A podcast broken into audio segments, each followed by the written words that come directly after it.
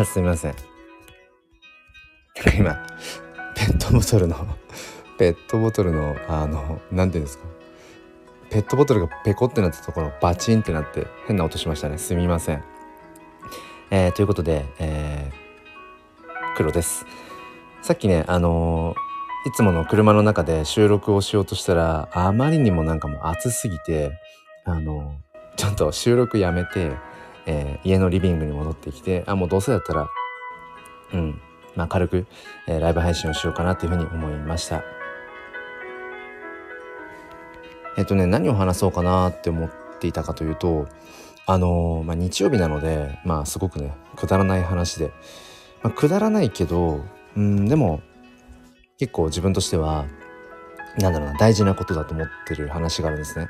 何かっていうと僕はもういつも本当にもう口癖のように言っていることがあって何かっていうとなんかその必然性を持っているかどうか、うん、そこにそれをする何て言うのかな本質的な意味とか価値っていうのがちゃんとあるかっていうのをすごく、まあ、考えるんですね。うん、なんか例えを、まあ、出していくというか、まあ、話したい部分なんですが、えっと、僕はこのスタンド FM ともう一つあのツイッターも結構やってるんですね。でツイッターってまあ要は拡散力があるプラットフォームで、うんまあ、一方でこのスタンド FM は、まあ、拡散力ってものはないですよね。だからなんていうのかな、うんまあ、それぞれ良さがあるんだけれども、まあ、そのツイッターで、まあ、どうせだったらやっぱりその届けたいですよね自分の、うん、思いとか言葉っていうのをなるべくだったらまあ多くの人に届けたいと。で、まあいろいろ方法はあって、例えば自分でそのリツイートを、自分のツイートを自分でリツイートするとかっていう、そうすると結局フォロワーさんのタイムライン上に、まあ、上の方にまたこう浮上するわけですよね。自分でリツイートをすることによって。うん、なんかそれって あのなんだろうな嫌なんですよね。うん、見て見てみたいな。うんもしかしたらともすると一度フォロワーさんのタイムラインに流れたんだけどその後あんまりその興味がないから見られていないだけ、うん、特に、うん、刺さるものがなかったから反応がなかっただけなのかもしれないのにもかかわらずそこに対して全くその同じツイートですよね。リツイートするってことは全く同じあのものを流すと、うん、なんかそれちょっとねくどいなって気がしちゃうんですよね。であの僕はまあツイッターで、まあ、写真アカウントっていうような感じで、まあ、やってるんですが結構この写真アカウント界隈で多いその要はなるべく多くの人に自分の撮った写真をアップしたものを見てもらおうっていうその一つの方法としてえっ、とねあの、その「いいね」の数とかリツイートの数をその自分が一度ツイートしたツイートのリプランに、えー、例えばじゃあ100回いいねされたとします。そしたらあの100ファボファボってフェイバリットのファボね FAV 略してだからいいねっていう意味100ファボサンクスって。で、サンクスは THX。だから、つなげて言うと、100ファブ、えー、THX っていうふうに、あの、載せるんですね。でそうすると、どうなるかっていうと、あの、もともとのツイートに対して、え、ー、と、リプを書き込んだものっていうのは、もう一度その、要はさっきのリツイートと同じような、うん、状況になるんですね。うん。だから、自分で自分のツイートに、えーと、リプに何か打ち込むと書き込むとそのツイートが、えー、フォロワーさんのタイムラインの上の方に要は新規のツイートとして、えー、また浮上するわけですよだからうん。もう一度その見てもらいやすくなる。一度タイムライン上流れていってしまった自分のその写真ツイートがまたあの新しいツイートの方にこう表示されるっていうそういう仕様があるんですね。でえー、っとね僕がまあその今知っているねその写真アカウントの方で本当にすごいなと思うのがすごいなっていろんな意味があるんですけどあのなんていうのかな。えっ、とね頭が働いてないなえっ、とその自分の写真ツイートにうんだから100ファブサンクス。うん、で今度200の時も、えー、200いいねありがとう。ででそれが今度300になった時に300いいねありがとうってもう淡々とそのリプをもう書き込み続けていっていてでなんか1,000とか超えているっていういいねの数がね。っていう方がいてなるほど。100ずつ刻んでいくとあのそういうふうに、えーと、見てもらえたりとかがするんだっていうふうになるんですね。でもなんかこれってなんかものすごい本質的ではないなって思ってしまう自分がいて、うん、いるんですよ。うん。そうなんかね本質的じゃないんだよね。例えばほっといて本当に1,000いいねいってるとかだったらやっぱりねそのうんまあ写真の魅力もしくはそのアカウントの、えー、そもそも影響力とかっていうものが測れると思うんですけど本当にその淡々と100いいねありがとう200いいねありがとうってこうリプを打ち込んでいく。とリプが下にどんどんこう繋がっていく感じ。なんかねそれが見えちゃった時になんかなんていうのかな。うん。まあもちろん下心というか届けたいっていうその思いなんだけどなんかねそのやらしさがうん僕は嫌いなんですよね でそそのリプが全部見えちゃってるから、うん、僕だったらそれをもしその同じ方法を取るとしたら消すかなそのリプは。うん、なんか世界観とかねなくないですかそれ。あそうやさん ちょっとねさっきねあのえっ、ー、と「フォーザベター」の後に収録をしようとしたら車に入ったらね暑すぎて暑すぎて家に戻ってきて、うん。で、リビングで今、まあどうせだったらじゃあいや、もうゆるく、だらだらと娘が起きるまで、えー、ライブ配信をしようかな、なんていうふうに思って、あ、名倉さんも 名倉さんその、あれですね、目のマーク。うん。もうなんか特許取ってもいいんじゃないかっていうぐらい。う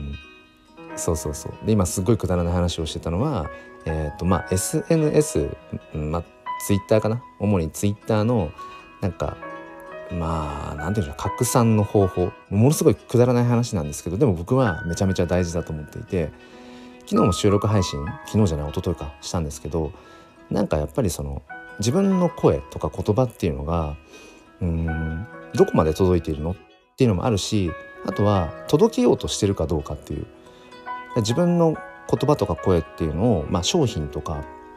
サービスって捉えたとしてもいいんですけどじゃあ自分のその思いとか商品サービスっていうのを届ける努力をしているかどうかっていうところで、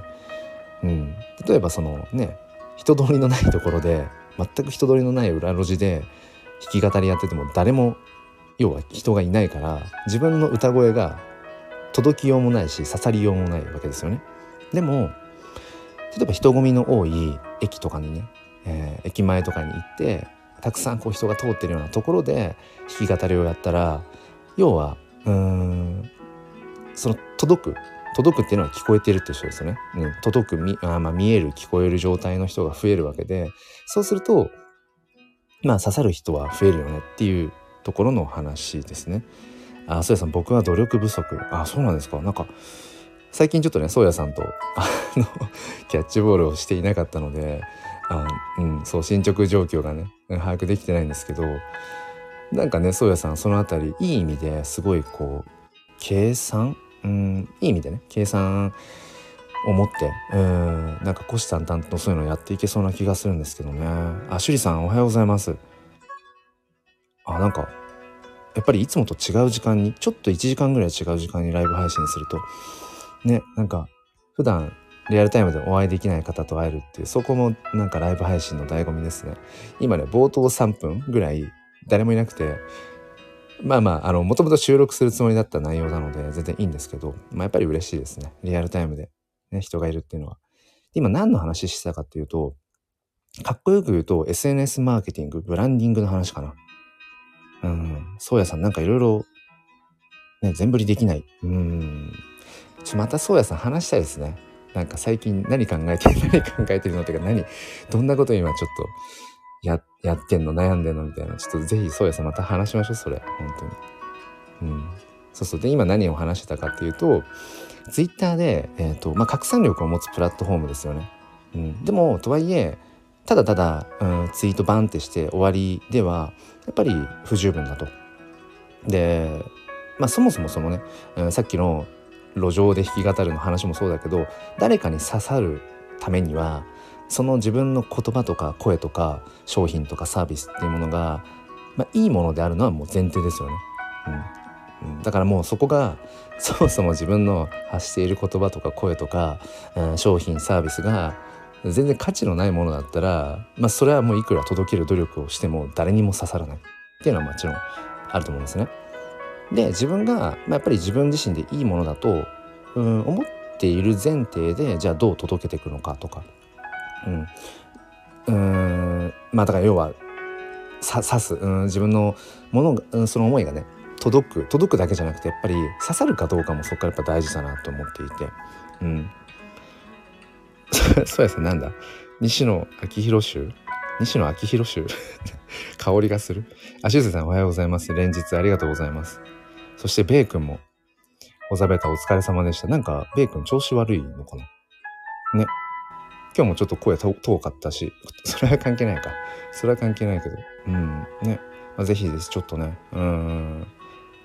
まあ子育てにねあの延長業にいろいろ大変だと思うんですけどまあ無理せずうん来ましょうって言ってもなかなか難しいのがね子育て世代なんですよね。うん、そうそう。なのでそういうなんか心と体のバランス取るためにも僕は今このライブ配信を やっていたり、えー、しますね。ベイ君ちょっとね、うん、遠かったかな？うん、途中 BGM に書き消されちゃってたからそうそう。うん、でね今そう話していたのがじゃあ例えばじゃあ Twitter というプラットフォームで自分のツイートをどう届けていくかっていう話でこれはもうものすごくあの具体的な話をしているんですけどなんかね聞いてくださっている方のなんかご自身の、うん、まあ仕事でもいいしなんか他の趣味でもいいけど、うん、なんかね転用できるかなと思っていてちょっとさっきも一度話したんですがあのとあるねその知り合いの写真アカウント系のえっ、ー、とフォロワーさんで僕もフォローしてる方がいらっしゃるんですね。で結構写真系のうんツイッターアカウントのえー、と方々によく見られる方法として自分の例えばじゃあ写真をツイートしました。じゃあ今朝7時なので朝7時にツイートしました。で例えばお昼ぐらいになって、えー、自分のその写真ツイートがね100いいねついていたとします、うん、そしたらそのツイートのリプ欄に自分で100いいねありがとう、うんまあ、厳密に言うと写真アカウント系だとありがとうがサンクスの THX テンクスみたいな。そう。100いいね、テンクスみたいな。もっと言うと、いいねが、えっ、ー、と、FAV、まあ、フェイバリット、まあ、いいねです。いいねですね。だからファボ。100ファボセンクスみたいな感じのリプを入れるんですよ。そのツイートに。で、そうするとどうなるかっていうと、えっ、ー、と、そのツイートが、うん、また、フォロワーさんのタイムライン上の、うん、一番新しい投稿のところに浮上するんですよ。だから、えっ、ー、と、さっきのえーと、路上ライブの例えを使うんだったら例えばじゃあ駅でねうん弾き語りをしていました。で前をね、えー、人々がまあわかんない何百人かこう通り過ぎていきました。でその時は通り過ぎてしまった。要はうん聞こえていたけど刺さらなかったってわけですよね。足を止めてくれなかったわけで。うん、でうんとでもその後、うん、数時間した時にそのさっき自分の前をこう歩いていった人たちが、えーと、進んでいく先にもう一度自分が瞬間移動して現れるみたいなイメージですね。でもう一回弾き語りをするみたいな。あさっきちょっと,、えーと、駅前では急いで歩いてたから、うん、なんかあんまり立ち止まって聞こうと思わなかったけどもう今うんちょっと時間に余裕ができたしじゃあちょっとこうコーヒーでも飲みながらうん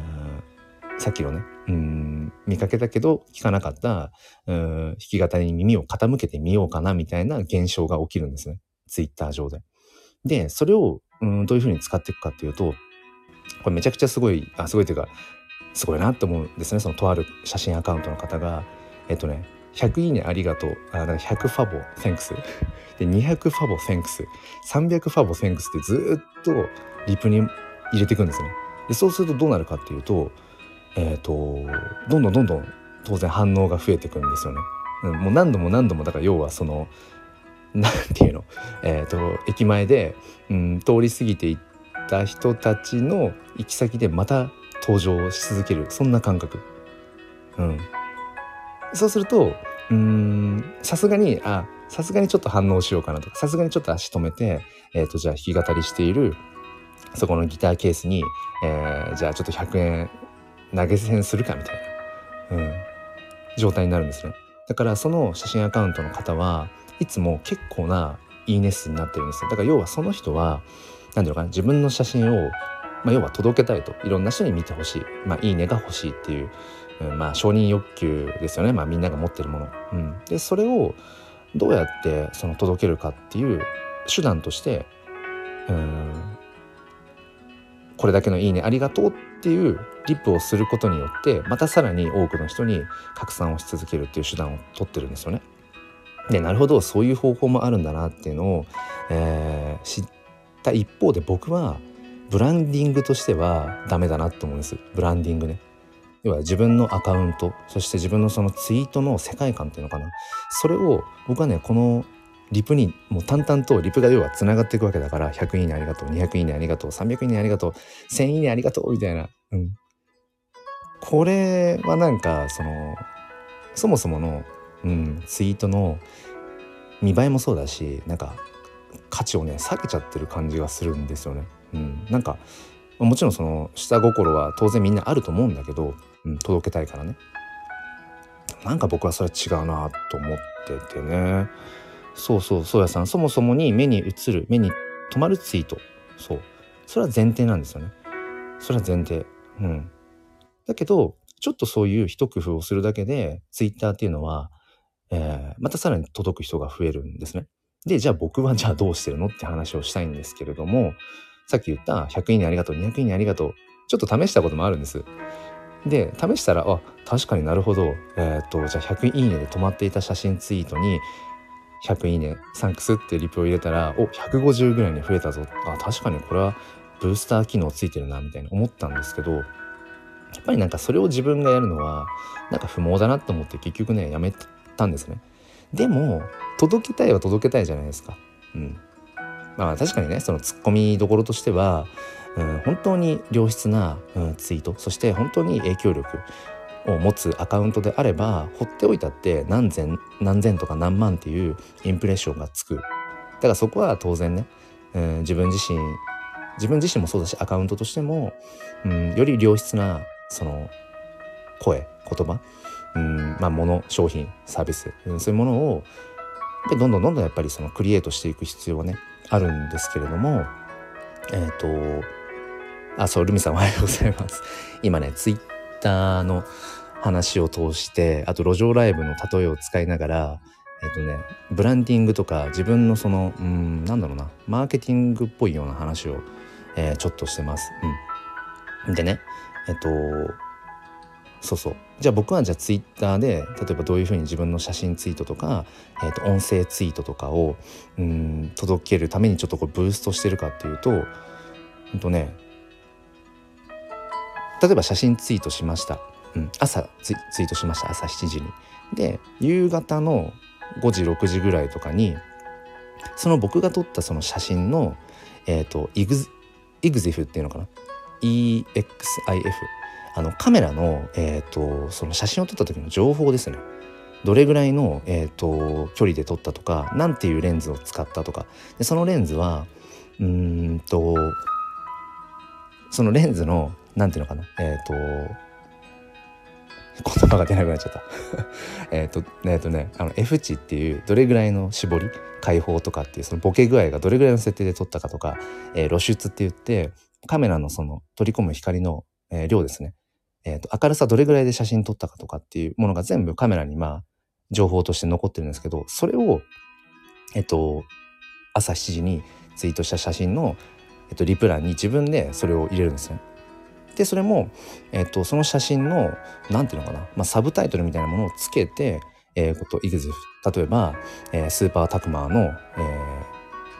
ー、レンズでカメラは、えーと、ソニーの α6400 みたいなのをリップにやってツイートするんですそうすると朝7時に一度、えーと、アップしたその写真ツイートがまた夕方5時6時ぐらいにそのフォロワーさんたちのタイムライン上の一番新しいところにポンと浮上を、えー、するんですね。うん、そうするとさっきの「100いいねありがとう」と同じような効果が出ると。でもさっきの100いいねありがとうと何が違うかっていうとそこにはちゃんとこの写真ツイートのその写真の、うん、情報こういうカメラこういうレンズを使って、えー、撮ったよ、うん、で自分の思うこの写真の風景風景とは限らないけどそれのサブタイトルはこういうものだよっていうそこに僕はちゃんと何て言うのかな本質的な価値意味か、うん、本質的な意味をうん意味としてそのリプをつける。でもさっき例え話をした駅前では通り過ぎていってしまった人たちの、えーと、行く先にもう一度12時間後ぐらいに現れてもう一度弾き語りをして「どうですか？もう一回ちょっと見てみてください」みたいなそういうふうに、えーと、僕はしています。うん、でそうするとじゃあ後々見たそのツイート見た時に写真ツイートが朝7時にツイートしました。で夕方5時6時ぐらいにこのそのツイートに対して、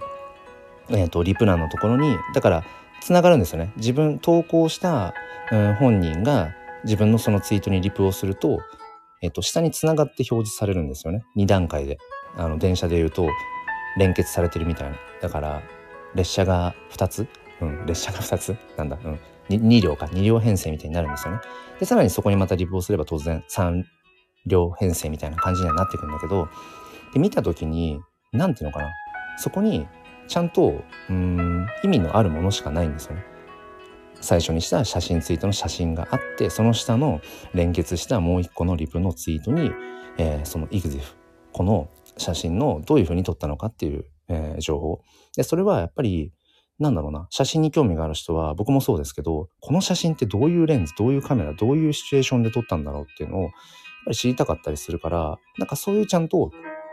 情報意味っていうものはをつなげていたり、えー、僕はします。うん、だからあとはねそこにさらに連結させるとしたらなんかその写真を撮った時の状況みたいなのをこう、まあ、3分帳で、うん、書いてみたりだとかっていうなんかそこに意味のあるものをやっぱり、うん、くっつけたいっていう、うん、だからただただ100いいねありがとう200いいねありがとうっていうことじゃなくて、うん、ちゃんと、うん、どういう価値を自分は、うん、届けていきたいのかっていうことをっぱ大事にする、うん、そこがね僕はねやっぱりブランディングかなっていうふうに思うんですよね。だからさっき100いいねありがとう200いいねありがとうでやってうんすごくこういつもいいねがついているその人の写真がねなんかね価値が目減りして僕は見えちゃう。っていうねえっ、ー、とすいませんちょっと今ね途中で途切れると話してることわからなくなりそうだったので一気に喋っちゃいました。ルミさんすみません。今日の黒さんの声、風邪ひいてないですよね。風邪ひいてないですね。ちょっと鼻にかかってるかな、声が。ますます男っぽく聞こえるなって。何ですかね、それ、ここ最近、ルミさん言いますね。翼さんもなんか言ってたけど、何ですかね、それね。もう僕結構いい年なので、もう声変わりとか、声変わりとかする時期じゃないんだけどな。何だろう。何ですかね、その辺ちょっとメカニズムがわからないけど。うん。まあなんかねいいいい意味でいい意味でこう変わっていっているならいいんですけど。そうそうそうやさんありがとうございます。あの文字にしてくれて。そうまず丸1は写真だけのツイート。で次の、うん、数時間後とか12時間後ぐらいに、えー、写真プラスその写真を撮った時のカメラの情報を載せるっていう。なんかそこにはうんその新たな情報っていうのかな。本質的な意味とか価値しか、えっと、付随させていないと。でも効果的には、えっと、もう一度ブースターがかかるような感覚ですね。ルミさん NFT がそうさせている。いい意味ですよ。これあありがとうございます、N、NFT がそうさせている。うん。そうですね。NFT がそうさせてるのかな？何だろうね。でもでも確かに NFT に自分がねやっぱりコミットし始めてよりこう物の価値とか今話してるね。その、うん、なんだろう。届けるどうやって届けるのかっていう戦略を練る上でもやっぱり無価値なもの本質的じゃないものはうんやっぱりそこに織り交ぜたくないよねっていうまあよりますますその価値っていうもの意味っていうものに対してなんかシビアに慣れているような気はそうですねしますね。うんルミさんより真剣に、うん、そうかもしれない。でもねあのなんだろう堅苦しくなくただただ楽しんでるって感じはありますね。うん。そうそう。であとちょっとねその話のついででそのツイッターで僕はその写真ツイートをした時に、えーと、さっき宗谷さんが文字にしてくれたみたいにあ春近さん春近修二さんかな、えー、初聞きありがとうございます。えー、っとね普段この時間は全然こういうライブ配信とかをしてないんですけど、うん、違った時間にねあのちょっとやってみようかなと思って、うん、そのおかげで春近さんとこうやって会えたっていうのもなかなかやっぱねライブ配信の醍醐味ですよね。で今ね何の話したかっていうと自分のうんまあなんかマーケティングとかブランディングの話かな。うん、やっぱりまあ結論から言うとうんなんだろうなちゃんと信念を持とうよっていうことかな。でちゃんとその自分が日々発していく言葉一つ一つとか、まあ、こういうスタイフの音声でもいいけどうんツイッターとかでね、えーと、ツイートするつぶやきとかでもいいけどうんまあ、それが有益かどうかっていうのは人によって違うから分かんないけどちゃんと自分で何、うん、ていうのかな価値あるものを選んでますかっていう。なんかねそういう話をしていて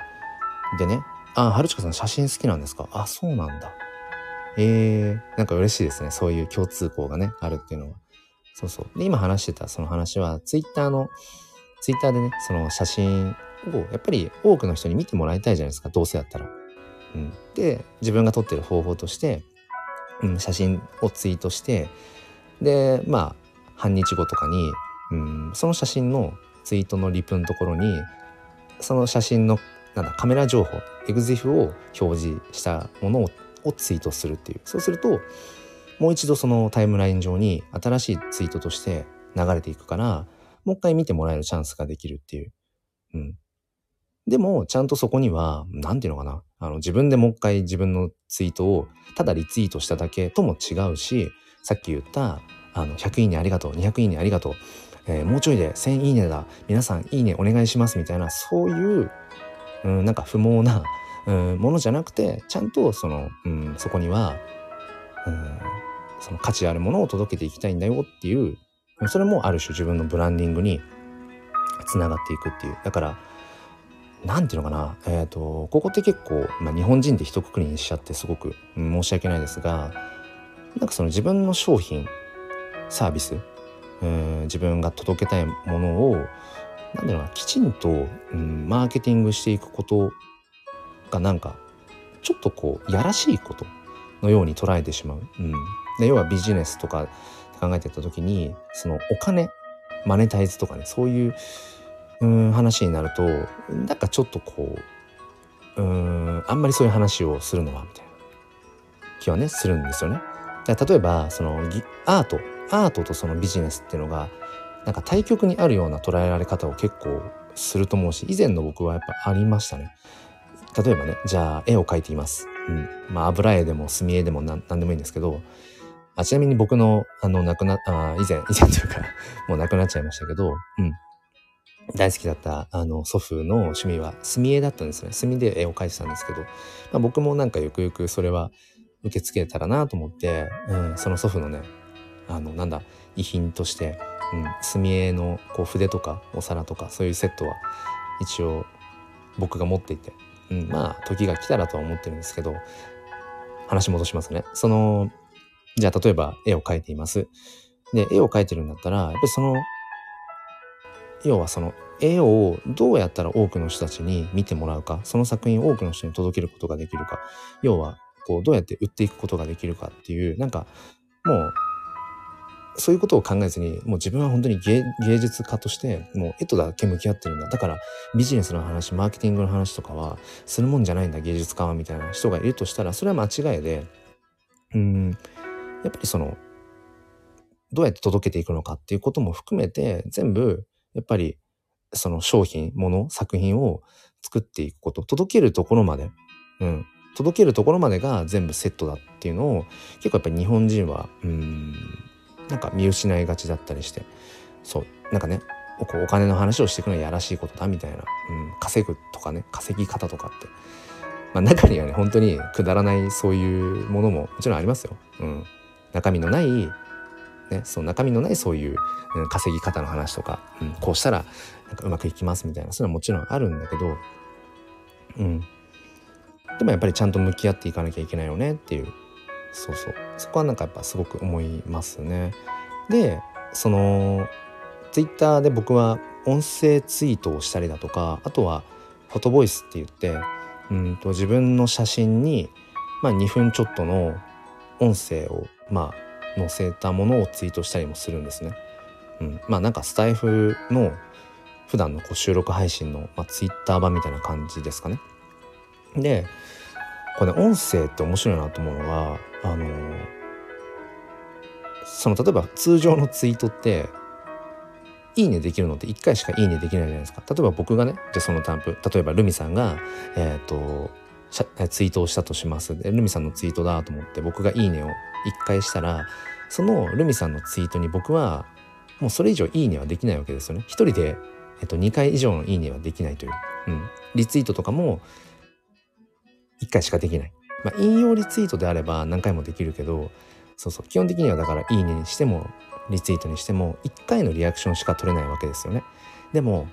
音声ツイートもしくはフォトボイスみたいなものっていうのは、えっ、ー、と、再生回数があるから、うん、例えば一人で、例えばじゃあルミさんが、えっ、ー、と、音声ツイートをしました。で、あ、あのルミさんが音声ツイートしてると思って、僕がルミさんの音声ツイートを聞きます。で、1回、再生回数が1回になりますよね。僕が最初だったら。で、あ、ちょ、もう一回ルミさんのさっきの声聞きたいなって言って、例えば聞いたら、再生回数が2回になるわけですよね。だから、要は、いいねだったら1回しかつけられないところを、えっ、ー、と、再生回数は、1つのアカウントで、えー、再 あ再生した回数だけどんどんどんどん増えていくんですよ。これがね、すごく面白くて、僕はその、ツイッター上での、その音声を発信し続けてる一つの理由で、何て言うのかな。分かりやすくどれぐらいの人に届いたかっていうことがうん見えるんですよね。音声ツイートもしくはフォトボイスって。再生回数に全部現れるので。もちろん再生してみたけど、えーと、2分弱のそのね音声を最後まで聞いてくれたか分かんないですよ。だから届い届けたけど届けた後にそれがその人に心のど真ん中まで突き刺さったかどうかは分かんない。そこまでは。それはうん例えばリプで何かこう反応があったとかっていう時に初めてそれは分かるんだけど、うん、まず今日ね最初からずっと話しているその届ける努力をしているかっていうところとしてまずはちゃんとその人にまあ手渡すところまでできているかどうか。商品サービス自分の発信しているもの表現しているものを手に取ってもらえてるかどうかっていうそこまでの環境は自分努力で作ろうよっていう。うん、でその上でその手に取ってもらった自分の商品物サービス、えー、作品、うん、思いっていうものが、うん、その人の胸に突き刺さるかどうかってそれはもう自分の領域じゃなくてもうそれは相手の領域、うん、まあアドラー心理学で言うんだったら、まあ、課題の分離ってやつですよね。自分が踏み込んでいける領域なのか、うん、もうそこは相手の領域であって自分が踏み込みようがない領域なのかっていう。そう。そこの課題を、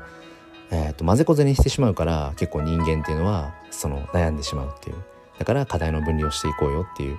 ちょっと無理くりアドラー心理学の話を、うん、したんですけど、ミンミンさん、まあ、ミンミンさん。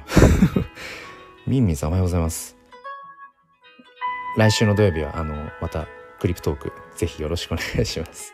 そう、音声ツイートバックグラウンドで聞けない。聞けないですか？ツイッターを例えば、うーん、なんだ、その落としちゃったらまあ消えちゃうけど、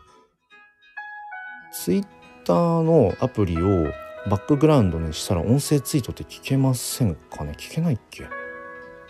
聞けないかな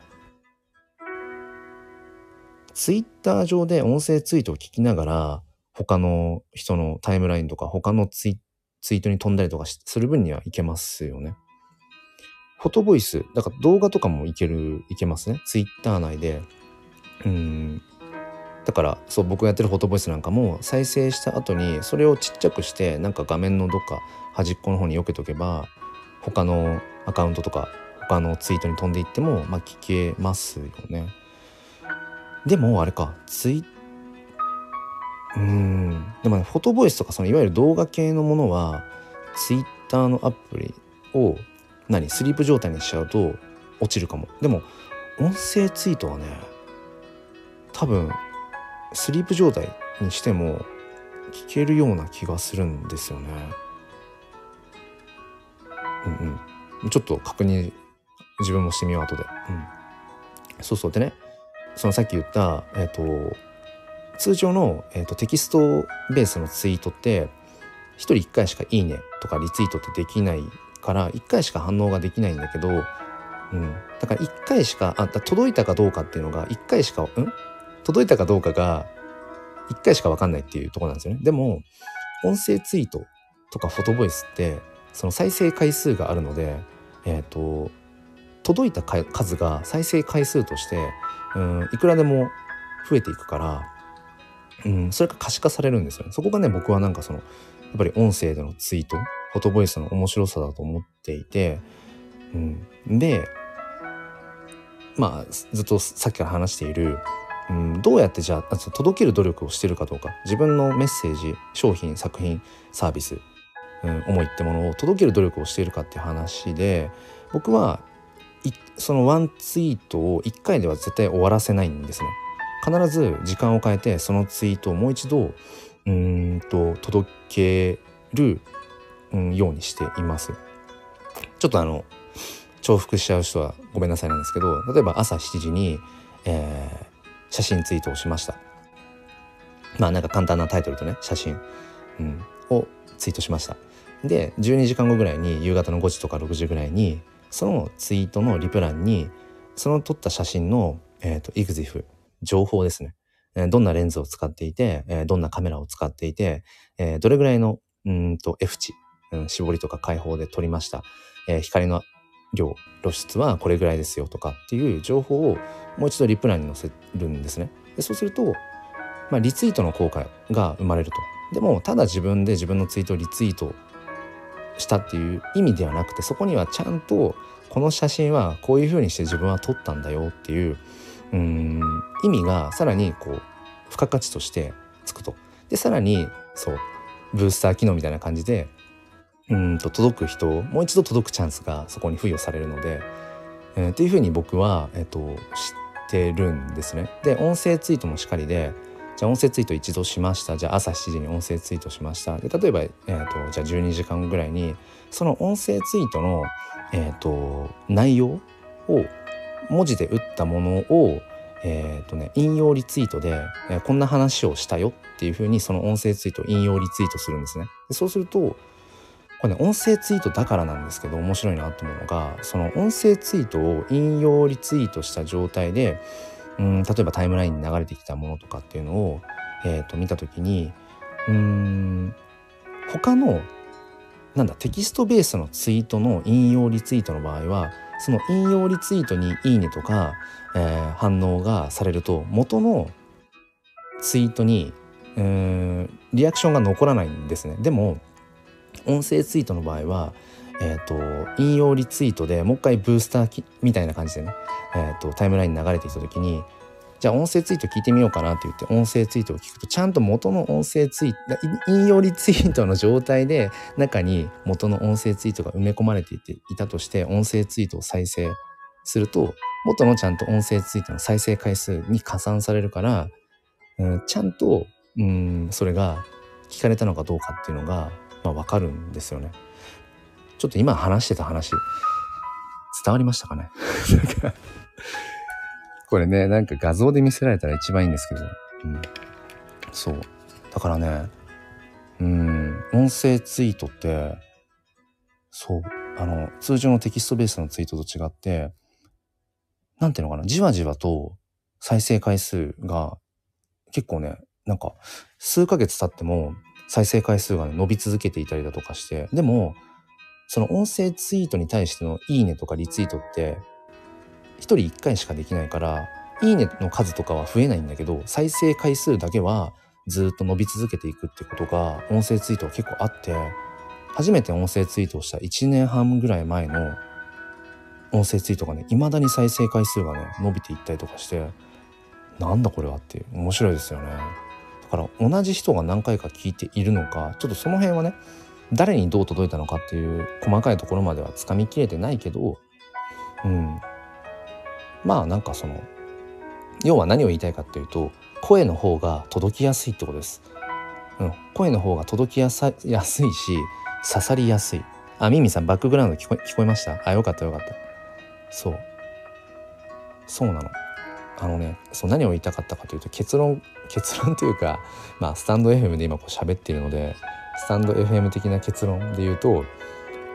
ぱりね声はねすごくね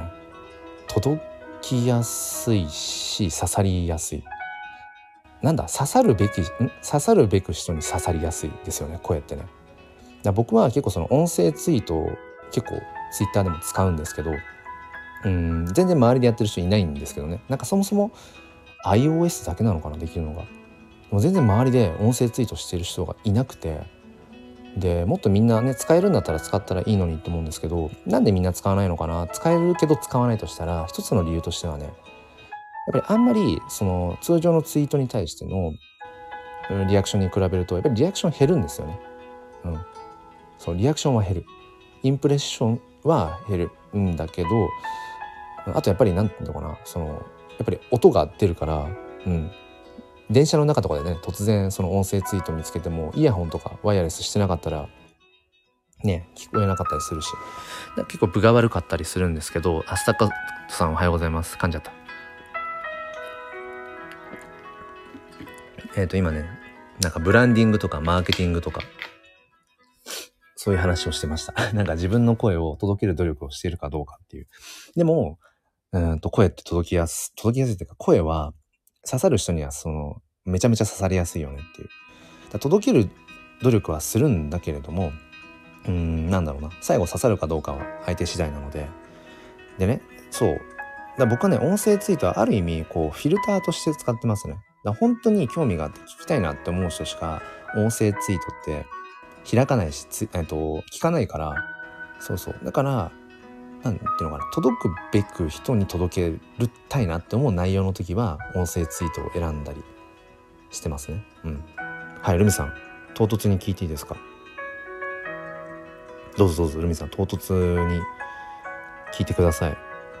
あのお答えできるようなことであれば。うん。じゃちょっとルミさんのその唐突な質問をちょっと待ちながらそう。だからね僕は音声ツイートをなんかあるある種の鍵垢的な使い方もしてますね。うん。本当に自分に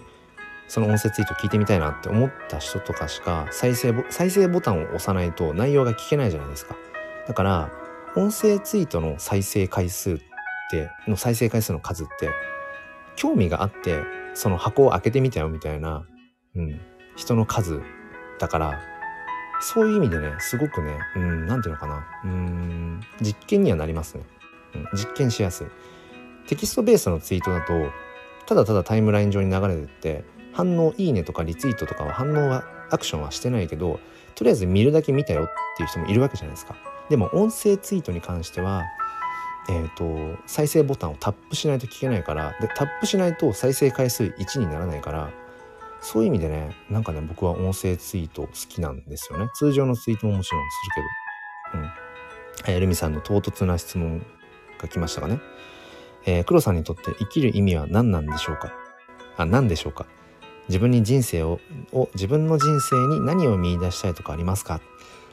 ルミさん サンデーモーニングファインダー。えっと、日曜日の朝のゆるライブでものすごい革新的な問いが来ましたよ。これ聞いてくださってる他の皆さんも、どうですか？自分にとって生きる意味、何ですか？自分に人生、自分の人生に何を見出したい？そうですね。生きる意味か。うん、僕はね、生きる意味はね、そうですね。そもそも生きる意味ってないと思ってて、うん。生きる意味っていうのは別に用意されてないっていうのかな。うん。だからなんか自分で生きてる意味を見出し続けていく感じかな。うん。自分で自分の人生を何ていうの？自分でこう楽しくしていこう豊かにしていこうとし続けるっていうかだから自分でその自分自身の人生にうん意味を持たせてあげるっていうのかなだから使命を持たせてあげるっていうところもありますかね。うん、だから例えば今だったらうん、生きる意味の一つとしてえ、ー、と先週先々週から始めた 例えばねめちゃめちゃちょっと具体的な話ですけどスタイフのライブ配信で、うん、自分ができる範囲で、うん、やれる範囲で NFT について話していこうみたいな。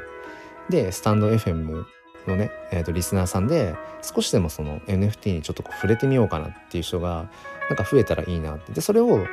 できる一人だと自分は勝手に思っていて勝手に使命感を持っていたりとかしてもうそれだけで一個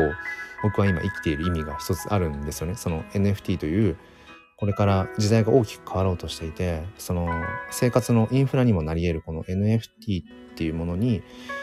まあ結構まあ early で入ってる一人だと思うのでうん。なんかそういうイノベーターの人とかを含め early の人たちは今こういうことをやっていて考えていてっていうのをなんかその自分の言葉で自分が今届けられる人、うん、だからスタイフでフォローしてくださってる方とか、うん、ライブ配信でたまたま聞きに来てくださった方とかその自分が届けることのできる人に自分の声言葉で、うん、NFT っ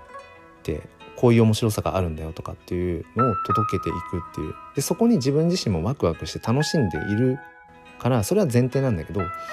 なんかそこにちょっとこう使命感を帯びさせているっていうのかなだから自分がここにいる意味とか価値っていうのを自分でこううん作ってあげるっていうのかなそういう意味でなんかうん常に自分の生きる意味みたいなものを、うん、なんだろうな見出していこうとしてるっていうとこはありますね。ルミさんがね、私ってよくそういうことを毎日考えてますね。私の答えはあるのです。あるんですね。えー、聞きたい。ルミさんの答え、生きる意味。そう。用意はね、されてないと思っていて。だ一人一人あ、用意はされていないし、あるとしたら一人一人違うっていうところかな。でも普遍的な言葉で表すこともできるのかな。うん。生きる意味。ルミさんの答えって何ですか？生きる意味って。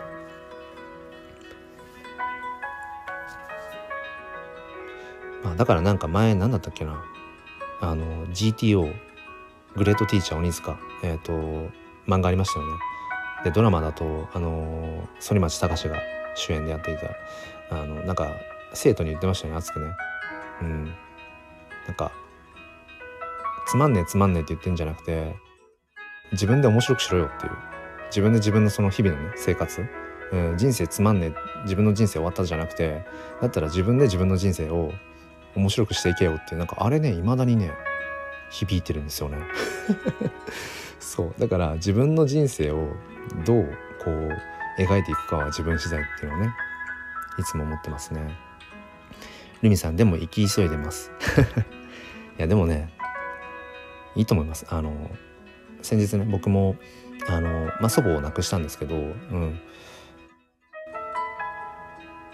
何歳だっけな？92歳か、うん、まあもう本当に大往生ですね、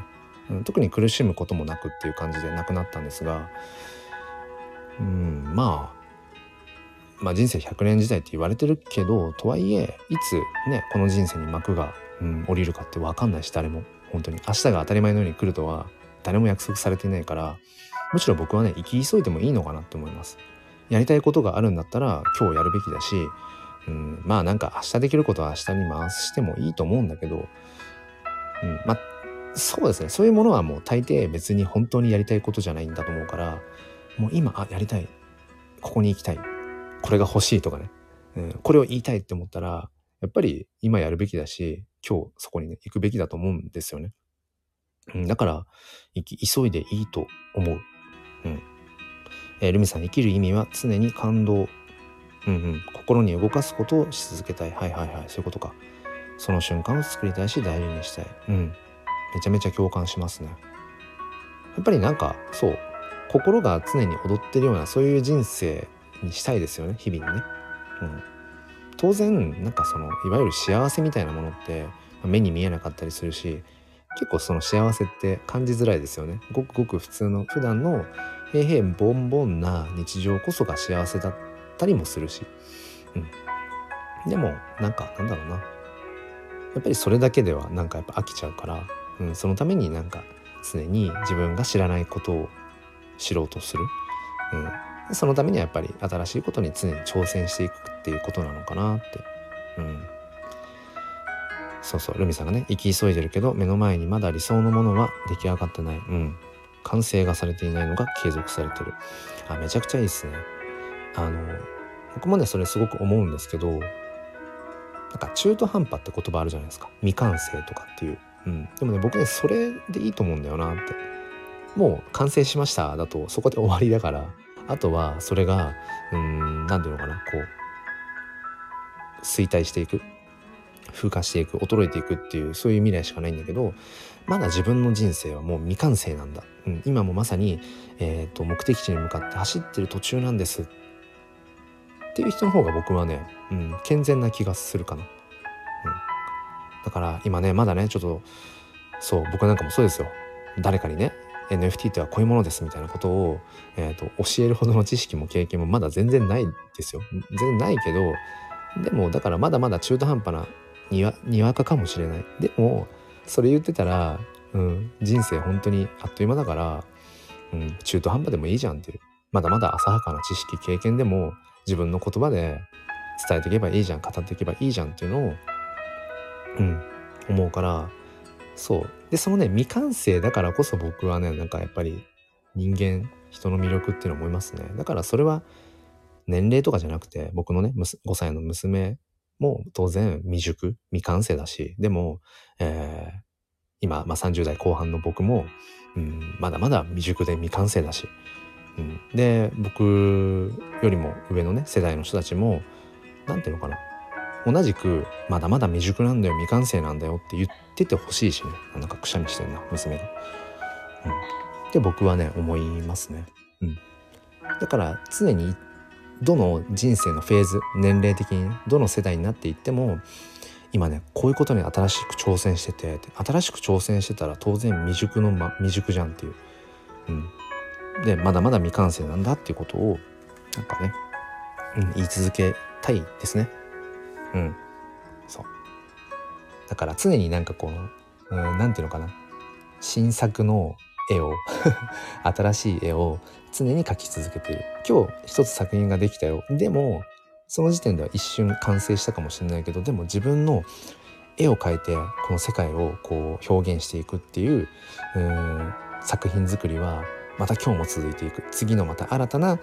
作品を今日は描き描いているよって。だからまだやっぱ自分の,、えー、っとその表現をしていくっていううん芸術家としてはまだまだ未完成なんだよね。完成することはないんだよねっていうなんかそういう思いでいきたいですよね。だから写真を普段撮っててもそうだけど満足したことなんて一回もないし多分これから先も写真撮り続けていくけどどこまで行ってもきっと満足しないんだろうしでもそれでいいんだろうなっていう、うん、満足しちゃって完成ってなったらやっぱりそこであのある意味で人生終わっちゃうのかなって思うので、うん、そういう意味で未完成な人生であり続ければいいのかななんてことをね、えー、と思いますね。ちょっと娘が起きてきそうなのでこの辺にっていう感じなんですが最後にねあの一つ今の未完成の話であの日光東照宮にあるうんと陽明門っていうね門があるんですけどそこの陽明門の、えー、と柱が全部でねなんか十何本あるうちの1本だけね柱がね逆に上下逆にねつけられてるんですよね。でそれは何でかっていういろんなまあ研究者とか哲学者が紐解いてるんだけど一つの説としてあの完成したものっていうのはあとは衰えていくうんっていうふうに考えられているのであえて未完成な状態にして、えー、置くために陽明門はまだ完成していないよっていうもう何百年も多分建立されてから経ってるんだけどうんあえて柱を逆につけたことによってこの陽明門は完成していません。まだ未完成です。だからいつまでたっても衰えることはないよっていう意味を持たせたみたいです。あパパ来てって娘が言ってますね。ということで、えー、サンデーモーニングファインであパパ行くはいわかりました。はい。えっということあ分かったパパ行きますはい、うん、ということでじゃあ、えー、ゆるゆるライブを終わりにしたいと思います皆さんパパ行きます？わかりました